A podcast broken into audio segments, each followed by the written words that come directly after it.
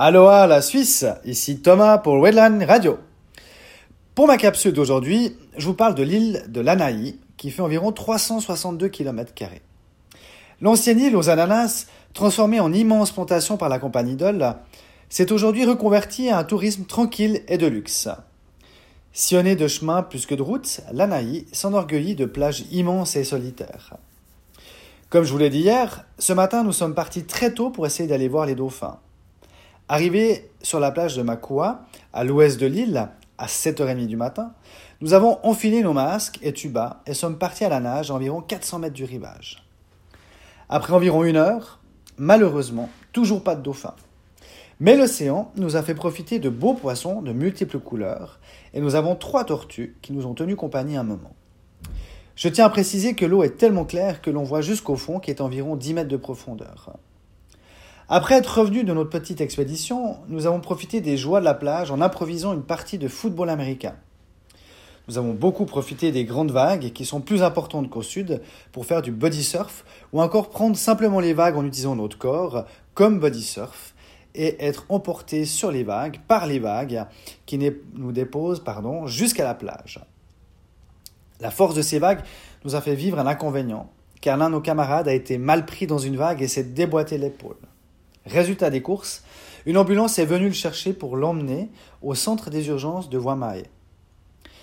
Ils l'ont tout de suite pris en charge et sont très bien occupés de lui, mais cela a quand même pris tout l'après-midi. S'agissant d'un hôtel tout récent et surplombant l'océan, nous avons attendu patiemment entre la salle d'attente et le petit jardin avec promontoire, permettant de profiter de la vue panoramique sur une partie de la côte ouest et des montagnes plus au centre. Enfin, en fin d'après-midi, le voilà qui revient avec l'épaule en écharpe, mais remise en place, heureusement. Nous avons juste eu le temps de profiter du sunset sur la plage en contrebas. Malheureusement pour lui, son séjour à Hawaï est un peu compromis. Bien sûr qu'il va rester, mais sera un peu moins sport, car il va, il va devoir rester calme pendant environ trois semaines. Au fait, j'ai oublié de vous parler que nous sommes arrêtés au nord de l'île, à Waimea Valley. Il s'agit d'un jardin botanique au milieu duquel coule une rivière qui recense plus de 5000 plantes uniques d'Hawaï et d'autour du monde. C'est également un parc qui est profondément enraciné dans l'histoire et la culture hawaïenne, car de nombreux Hawaïens ont vécu là autrefois. C'est donc un parc qui regorge d'une grande diversité d'arbres et d'oiseaux.